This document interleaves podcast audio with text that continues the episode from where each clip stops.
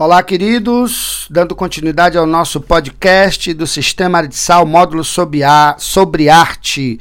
Sou o professor João Filho. Nós vamos agora para a aula de número 12, a expressão simbólica, exercício de fixação na página 95 do nosso material. Partindo já para a questão de número 1, a letra A, ela tem como sugestão de gabarito nas formas mais simplificadas cores utilizadas de maneira arbitrária, a luz opaca na maior parte da obra e a utilização de símbolos né, e de assimetria. Na letra B de bola, espera-se que o aluno aponte que a personagem está no ponto focal da tela e estica-se para alcançar uma fruta, em uma referência ao mito de Eva e o jardim do Éden. É um símbolo que evoca os prazeres da juventude, pois a personagem é um jovem, ou a busca né, do conhecimento. Questão de número 2, a resposta da letra A seria uma sugestão, né, a ideia de que o simbolismo fez na literatura o que o impressionismo fez na música e na pintura, isto é, promoveu a diluição da figura, a perda dos contornos, a percepção individual da realidade, a influência da luz, do sonho, as imagens etéreas, diáfanas, impalpáveis, dando vazão ao subjetivo, o momento e ao conhecimento mais intuitivo.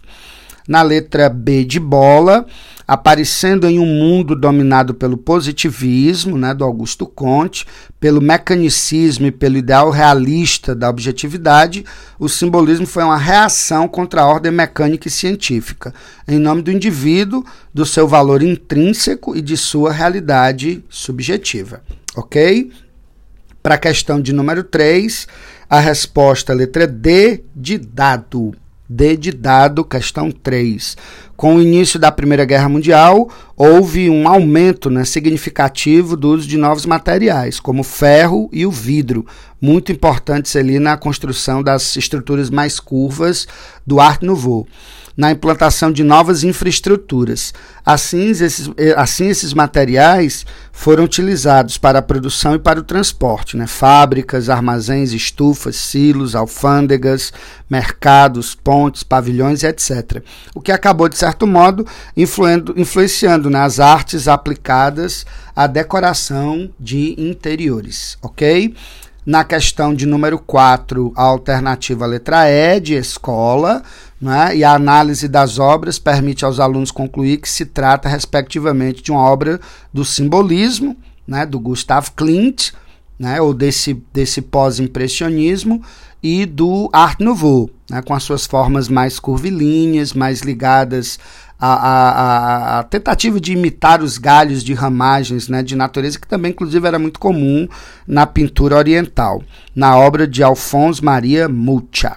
Questão de número 5, letra A de amor, né? E aqui a gente tenta discutir que a principal característica do Art Nouveau é o abandono das linhas retas predominando as linhas curvas e assimétricas, a maior fonte de inspiração dos artistas era obviamente a natureza, com o uso de flores e plantas para dar ideia de movimento, ou então insetos para dar mais dinâmica às formas. Questão de número 12, expressão simbólica, concluindo aí a unidade 3. Um forte abraço, meus queridos, e até o nosso próximo podcast.